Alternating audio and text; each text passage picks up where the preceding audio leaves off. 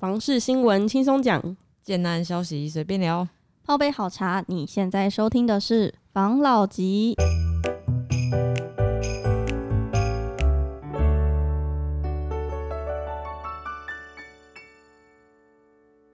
关心你的房事幸福，我是房老吉。我是大院子，我是茶汤会我，是梧桐浩，好，因为我们现在已经快要年底了，今年已经快真的快过完了，没错我们就想要跟大家分享一下今年就是政府寄出了非常非常多项政策，然后有荣获讨论热度的前三名，大家觉得最有感的。我有看那个新闻上面就有说，它是房市十大新闻，这项政策宣布不到一周窜升前三名。中华民国不动产中介经济商业同业工会全国联合会举办记者会，他公布今年房市前十名的十大新闻。排名第一名的就是实价登录二点零版的实施，第二名的话也是二点零版，那它是房地合一税。然后最近公布的立马窜升第三名的话，就是预售无禁止转让，蛮受市场关注的。诶，讲到预售禁止转让这个东西，我还有看到一个新闻，我觉得很有趣。嗯它帮助了某种产业的，就是感觉就是获利。它这个新闻是写说，预售禁转售，投资客慌了，慌张到户，找命理师卜卦。就有一些有一些投资咖不是会一次买很多户嘛，他们就会想说，我是不是要赚一点点好了，还是我应该要留哪几户？然后他们就有点有点紧张，嗯然后就跑去找那个命理师问我到底要卖掉、处理掉哪些。嗯，我觉得很有趣。可是命理师如果知道的话，命理师搞不好就自己先买了。诶、他搞不好会说什么？不然你这个直接卖我啦，嗯，会不但会？没关系啦，反正我们之前有讲过嘛，什么东西就是有事就找老师嘛。老师是一个让你安心的嘛，对不对？没错。然后这个新闻我看到，老师有讲一段话，我觉得很荒唐，给大家分享一下。这个老师呢，他说，因为二零二一的房市涨得太快太凶了，嗯导致二零二二年地产田宅宫运势走到水空折半的厄运。应留意，明年地产犹如洪水泛滥溃堤，夹带土石流，冲击融景，是不是很荒唐？这个真的会跟什么工啊、什么地产工有关系吗？这不就是一个市场的走向吗？如果说哈，所有的东西都可以用这种，我不是说完全不信，但我也不是完全信啊。如果说全部都可以用这些算得清楚的话，嗯，那其实大家也不用努力啦，也不用去学投资啊，或者说也不需要去懂真的懂房地产，对啊，找对找对老师就好。对对对，找对老师就好了。可是事实上不是这样子嘛？但是嗯我觉得，呃，也许他在分析某些东西，就是依照命理的看，他可能有某一些的逻辑在，呃，但是毕竟不是我们专业的领域嘛，是不是哈？嗯我觉得啦，就是也不是说他唱衰，但是的确是在所有东西都是这样子啊，物极必反嘛。嗯，那尤其我们前面几集有分析过，最近房市这个这么热络的一个主要原因之一啦。嗯，哦，那现在这个主要原因之一，看起来就大概我我们也不能说是我们都已经知道他什么时候，譬如说要退场啦，什么时候要升息啦，嗯。我们只是推测，或是有很多新闻消息指出有可能嗯。啊、或是有很多这个知名的股市专家分析，有可能是在明年啊、不管是升息嗯，或是 QE 退场这些事情，应该是会发生。那个对不对？央行的某一位人嗯就有在那个采访中有提到，说明年有可能会升息。他是央行的老大，像这样的状况，如果说他们自己都讲的话，他们应该也是观察美国的一个动态嘛，因没错。为基本现在上全国是不是都在升息？目前只有台湾还在按兵不动，全国全球吧，全球啊，对，因为现在是等于说我们自己的央行等于说是这样子来来抑制一下这个这个升息的问题啦。那但是你最后你还是没有办法嘛，你还是得跟着国际走嘛。所以也许我们看到的状况跟老师看到的状况其实是一样，只是他分析的数据跟我们是不一样的啦。他也有听到一些其他朋友的消息 之类。在真的接触到房地产之前，我以为找老师算命是灵骨塔才会做的事，嗯，原来不是，没有啊，大小事啊，为什么灵骨塔要？就是找老师算命，家要买在哪，什么什么什么的。哦我觉我以为是那种那你就不身后事才发生的老事。老老师是包办大小事啊，小孩子长不高，功课不好，婚姻不顺，是不是？啊，等等的，他什么都可以解是吗对？啊，对啊，对啊，难怪叫老师师。哦，然后结姻缘，是不是？哦，等等的啦，都可以问嘛。那但是这个问有的时候是问一个，心安啦。譬如说，你今天你遇到一些状况，你还是会想要寻求一些各方面领域专业的人的协助的意见嘛？像譬如说啊。最近状况怎么样？你问一下股市的专家，对不对？你问一下，譬如说房市的专家，各方面的专家，你都会去问嘛？这个关于老师是属于什么？我知道了，他也算是一种心灵庇护，可能专家，可能去问的那一个信徒啊，刚才不是有个信徒去问老师，他有三个房三三户房产，他要卖哪一户吗？他可能知道那老师投资房地产。本领还不错，所以他问的根本不是老师。没有啊，那也许是另外一种啊，是那个投资客其实他故意啊这样，他其实是想要卖给那个老师，他知道那个老师有点钱嘛，他在算计老师啊，对不对？哎，老师，你觉得这这户多少钱？卖多多少？我买的时候多少钱？其实他已经多报了，对不对？老师，哦，怪你现在那么便宜哦，啊，不，我给你修好啊，对 不对？哈，啊，老师就买去，他就出掉一间，他他找三个老师，他就赚回来了，也许是这样子的。对不对？谁知道呢？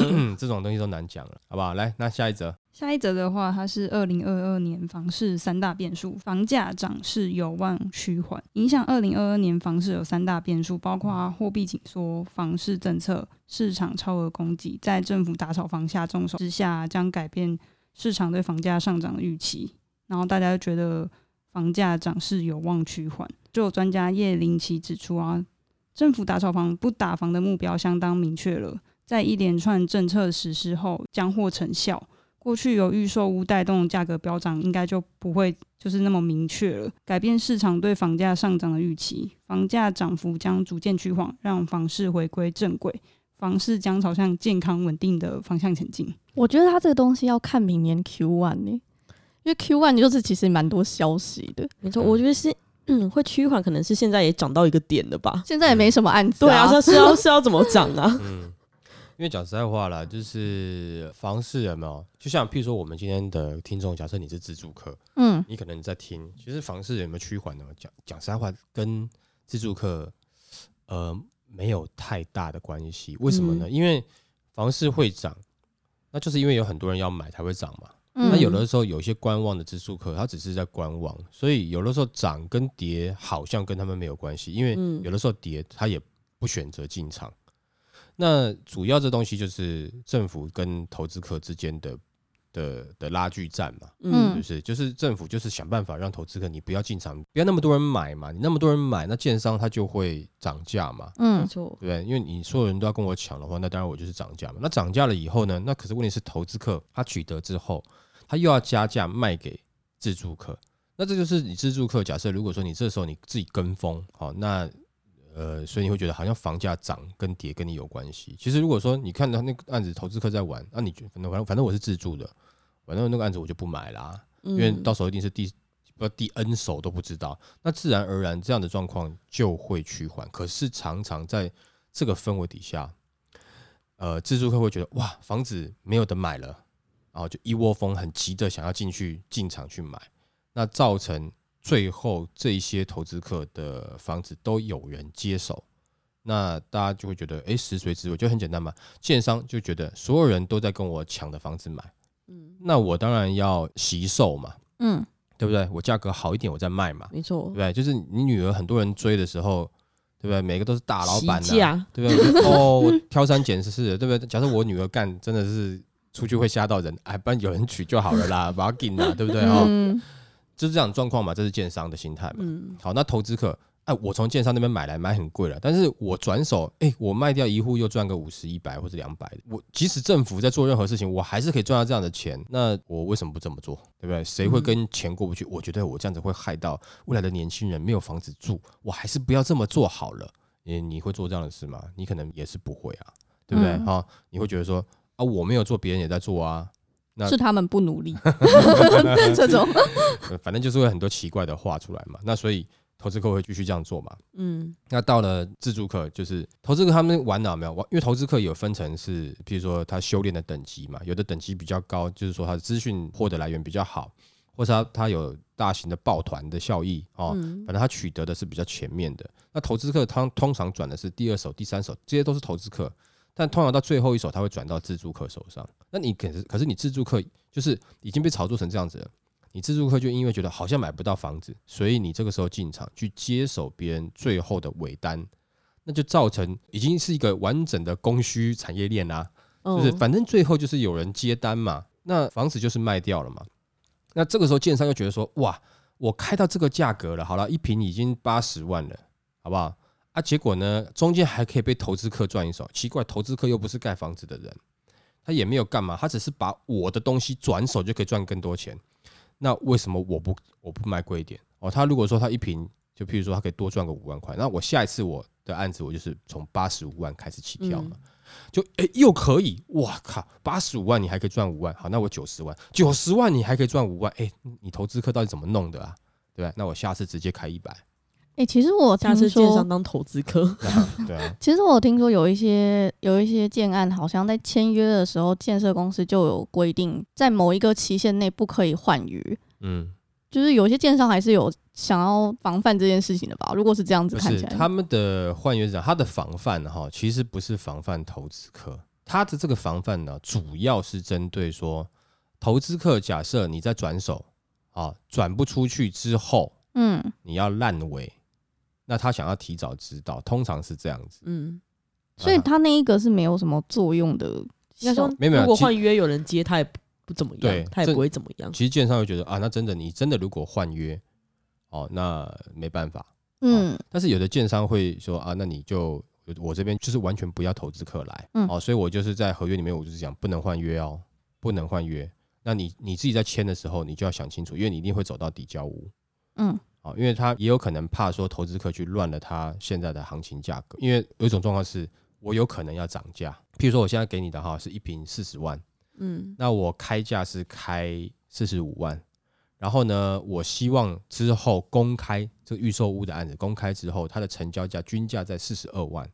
那你这个时候如果说你投资客你是先来买的，我只是希望你来买来住，我不希望你买来卖。你不要到时候你四十万你拿到了以后，我开价是四十五万，我希望四十二万成交的这个过程中，还在打广告的过程中，你就给我，比如说我的网络上面打广告，然后你就在我广告旁边你也打一个广告，哎、我这一户四十一万，那我不是整栋就可能给你毁掉了。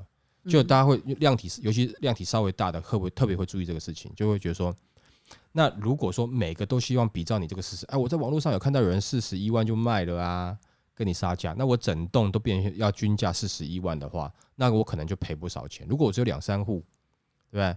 那一平赔一万，假设啦，嗯两三户可能了不起赔个赔个十几二十平吧。可是如果说我是两三百户呢，我可能就赔了将近七五五五百多平吧，五百多平那就是五百多万啦，哦，对不对？那对他来讲就会是一个损失啊，而且重点是广告费是我出啊，啊，结果你在旁边，你只是在可能捡现成，对啊，你可能只是在五九一上面刊登一下，呃，这个他只要搜寻到，不如说叉叉叉按名关键词，就哎、居然有人在四十一万卖，嗯哦，那这样子就不好嘛。嗯，所以他他基本上他这个是在做建商自己的保护机制啦。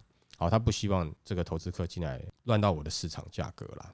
那其实他还是要卖，他也不是说要符合政府的法令说哦我要打击投资客也没有啦，他就是要套住投资客，你最好给我买，所以我最后到交屋你就给我买、嗯买去就对了。他不希望中间有太多的出来乱了，因为其实尤其啦，因为这种状况有没有在在这十年内有没有？其实呃，真的就是新竹那边特别明显。当然，青浦这个呃，在那呃这十年内，其实有一段时间也是，但是这十年有没有一直以来，新竹竹北那一带一直就是你看到你们可能那时候还小，那时候的新闻就是一直在讲新竹那边什么什么红单啊等等，他们就是很流行有一个这样的文化啊。现在即使是稍微稍微已经淡化，但是这个这个好像写在基因里面了，你知道吗？就是那边的市场，就是或多或少都只要是市场热的时候，都这个东西就会死灰复燃。好，它这个这个东西就会用变相产生，然后带动了其他的地区，同样的就是像感染一样，它现在也是感染到其他的区域嘛。没错，我不知道这是不是因为跟科技产业他们高收入有关系，哦，但我觉得应该是有，因为现在嗯扩充的也大概都是类似的。那也有可能是呃，当时在新竹、竹北的这一这一些投资客，可能诶哦就感受到这样子玩的一个玩法。但是最初我知道的是，当时在竹北其实是有很多我们北客下去，嗯大概也有个三层四层在竹北，哦，大概有。那剩下就是六七成是新竹那边可能科技人在在玩玩的。对，那所以其实呃，像这样子的状况，没有一直说是在那个区域是较难完全根除啦。嗯那刚刚讲，如果说这样子的一个产业链它是完整的，你要去打击它，其实是有难度的，因为你只要最终最后的那一关是愿意接手的，那你很难去怪人家去开这样的价格啦。没错。可是我最近有听到青浦的一个案子啊，嗯它是成屋，然后它销售了两个月内就涨了五万块一平，嗯它已经是成屋了。嗯，然后我就有跟那个案子的我认识的一个朋友，我就跟他聊，他说嗯他们卖的卖的客户都是自助客，但是建设公司就是一直涨，嗯 是看好市场吗？还是赶快卖一卖，因为明年可能赚不到了？呃，当然，我觉得其实因为青浦它有一个状况是，其实蛮多北客蛮喜欢青浦那边的环境，哦，蛮多的。那可能你说我们周遭的朋友好像没有啊，但因为青浦不大嘛，我们整嗯个台北，你可能只要很小一部分人喜欢青浦，对于青浦那边来讲就是很热了。那再来是它那边现在的价格，虽然说整个上来了，可是你假设你的工作是在，就是你你已经你在北市，然后你有打算买房子，你光去看房子，你一听到那个一平的单价，你其实你就吓到了啊。啊、去那边你就会觉得哇，还是有一个蛮大的落差。其实基本上大概还是有，我们以均来看啦，我觉得大概都还是有三十万的差价一平啊。差不多，对啊，但是问题是你从青浦，然后你你买高铁月票进了北车，那其实也才 五分钟十几分钟的事情吧。嗯，十分钟左右，对啦，对不对？那你你到那个那个板桥那边可能是五分钟是吗？哎，很很久没坐了，我不知道。啊，反正它就是很近嘛。那你你坐捷运搞不好也不一定有那么快啊。你坐捷运很多站啊，啊，但是你到北车，然后你再再转，可能也是需要一点点转车的时间。但是其实对于我们来讲说，其实都不会到太久啦。啊嗯，但这个有差异啦，就是说每个地区的生活模式不一样。那在北市绝对都是很习惯用大众运输工具，嗯，在新北可能就觉得说，诶，我有时候是开车有自己的交通工具是更好。嗯那在新北以南的大部分都还是喜欢有自己的交通工具为为优先呐、大部分、我不说全部，大部分。那也就是说，在青浦它现在这个状况，的确是会对北市的人吸引力蛮大的。因为我坐车差不多的时间，可是我房价一平，哎、均价可能少了三十万，好，然后但是我坐车的时间其实没有跟我住在北市的差异太大，而且我在那边住的品质、平数哦，可能真的就比这边好。那那我反正我上班在北市，下了班在北市玩一玩，到时间差不多最后几班的高铁我就坐回去，然后就睡个觉，对不对？啊，假日就是可以在那边玩一玩，嗯，可能对他们来讲说这个蛮好的。对啊嗯，所以说它有会有这样子的价格上涨的空间。我认为其实是我们北客真的有对那个地方有有青睐啦，嗯，所以有人进场，所以它的价格会上去了。你说真的在地的青浦，可能它现在涨这个价格，不要说现在啦，早早以前他们就第一波那个青浦在炒作的时候，他们就觉得哇，这什么价格啊，他们买不下去了。所以价格有的时候是便宜不便宜是比较出来的。没错，好像有一些也是被竹北的方式推过去的，对啦，因为之前我们讲过嘛，没错，有有竹北的一群去炒作对嘛，的确是有，对啊，但是炒作好了，你怪他炒作，但是又还是有人要收啊。嗯，那有人最后要接收他，那你能怪他？你能叫哎、你不准收啊？可是他觉得这个价格，他觉得他还可以接受啊，嗯，对不对？他他他想要这个区域啊，那就买下去了。没错，嗯，所以最最终的重点是最后一直跌上去的这个价格，自助客能不能接受？就最后接手的能不能接受？如果最后的还能够接受，那这个产业还是会继续嘛？没错，嗯，然后我还有看到一个自助跟投资买几瓶最好脱手，然后网络就有曝光说这个瓶数最赚，台湾未来的主流应该就是这个瓶数。PTT 有网友计划要买房投资，但在大中小三种的瓶数就是蛮犹豫的，他不知道哪个投资报酬率比较高，然后比较好脱手。贴文一出后，就有很多网友认为，以投资的面向来看，不推荐买大瓶数的。有内行网友认为，未来一家三口的家庭应该是越来越多。三十五到五十平应该是台湾未来的主流，中小平数也比较符合就是未来人口的趋势，然后而且单价不断上涨，平数高的话总价就会很高嘛，别人就会买不起，然后未来就会比较难脱手。所以投资的话不要选大平数，除非你的总价比较低，不然一般人买不起。我觉得这个这个是五年前的新闻拿出来重播是吗？是 这这五年前不就这样子了吗？嗯这这个新闻有点太旧了，我自己反而觉得像像我们之前有讲过嘛，我觉得像现在，因为三十五到五十平，真的正是五年前的事情，因为已经有好段时间，你记不记得我们刚开始做的时候，那个时候很多的主力平数，三房的主力平数大概是在三十一平上下了。嗯，对不对？其实他讲这平数大概就是三房到小小的四四房，对不对？后来还有三房做到二十七平的，对不对？我记得，有有，那很硬啊。嗯，很硬啊。但是我自己认为啦，大概三十一平会偏向于现在的主力平数，三十一了不起到四十四，就是五十平，可能以现在的价格来看，可能会有一点难啦。但是我嗯还是觉得现在的主力平数一直在想办法缩小当中，嗯，对，因为总价要控制嘛。没错。对，我觉得除非你你买那个平数，你将来要洗售啦。假设如果说你不想要赔太多卖的话，我觉得平数还是在三十一上下，应该算是比较好脱手。因为这个之前我们就讲过了嘛，而且三十五到五十平，现在来看，其实真的是呃，我以五十平来看好了啦，总价一定都会破两千呐，对，嗯绝对会破两千呐。那你三十五平的话，总价大概也是一千多，一千五左右啦，一千四五左右啦。嗯可是如果你三十一平的话，你总价有可能卡在一千出头啦，嗯有可能啦。就是说以，当然我们讲这是以北市啊、呃新北部分区域以外的，当然你说嗯青浦某些特别炒作区域嘛，单价已经在上了五十的，大概就比较难有这样的机会了。但是如果你大部分来看，大概从二十到四十之间这样子的房价来看，但我知道有些还有更低的，但你二十到四十这样子的中间房价来看的话，总价带大概会在那个区域，也是大家比较能够接受的。因为它你要看你什么地方嘛。我在北市的话，我不可能想说要两千万以下嗯有办法卖掉的房子嘛，比较难啦，除非很旧啦。那如果说你可能呃五年你想要转手的，那可能你的价格都还是会在这个范围内。所以我自己是觉得平数可能还要再稍微下修一点，甚至前前一段时间，哎、我忘记是前面哪一集我有讲过，感觉上好像慢慢现在要走入两房时代，嗯，有对不对？有有聊过这件事。对哦，假设你二十七平做三房很硬，但你二十七平做两房，哎，好像可以哦。然后你会觉得啊，两房就不好住啊，不像是个家庭住的啊、可是未来就是两夫妻加一个一个小孩，嗯因为房价已经这么痛苦了哦、小孩子的教育费，我们讲的是大部分。假设你是社会精英，你赚的比较多，当然你的考量会比较不一样。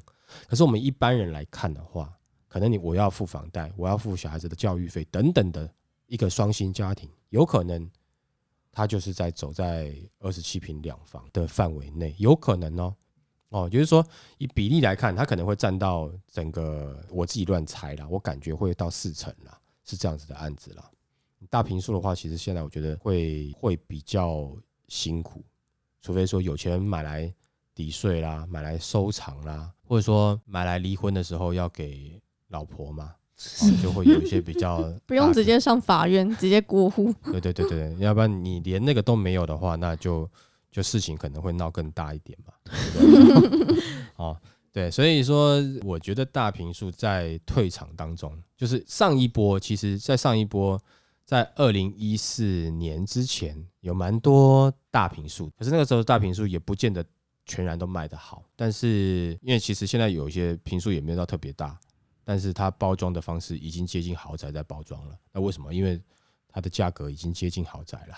嗯，对不对？哈、所以我觉得平数应该就是在三十一，甚至两房二十七平的会是未来的一个主力产品之一，好吧？那我们今天就分享到这边，好不好？好，好，谢谢大家收听这一集的房老集。拜拜